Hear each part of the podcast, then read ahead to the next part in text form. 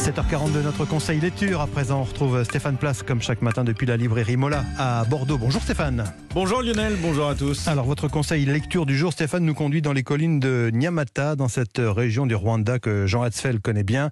D'ailleurs, ce n'est pas le premier livre hein, que le journaliste et écrivain consacre à la tragédie rwandaise.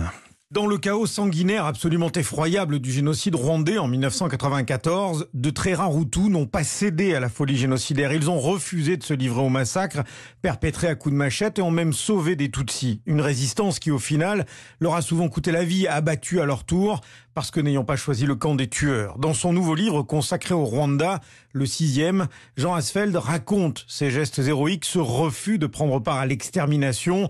200 pages pour mettre en lumière ces Hutus demeurés dans l'ombre oublié de l'histoire.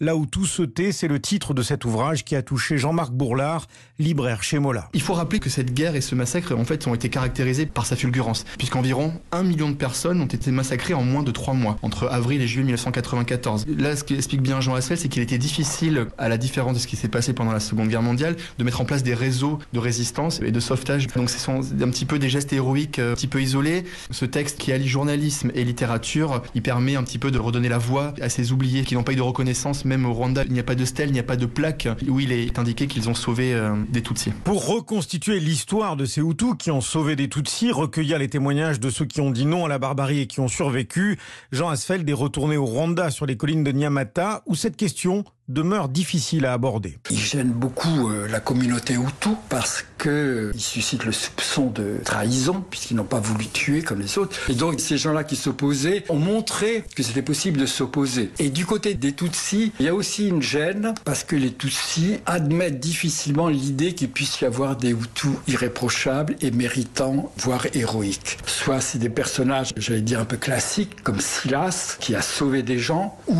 comme euh, François, qui lui préfère mourir avec les gens qui doivent être tués parce que Tutsi, donc qui rejoint les, les Tutsis alors qu'il est Hutu, qui peut se sauver, soit des gens qui sont mêlés familialement ou amicalement avec des Tutsis pourchassés et qui donc vont faire tout ce qu'ils peuvent pour essayer de les sauver. C'est le cas plus personnel de Stache qui va sauver son épouse et sa famille au prix d'une histoire assez dantesque. Des mots simples, une plume délicate, là où tout se tait et est une lecture bouleversante. De Jean Hatzfeld, le conseil lecture de Stéphane Place tous les matins sur Europe 1 avec la librairie Mola à Bordeaux. À demain Stéphane, même heure.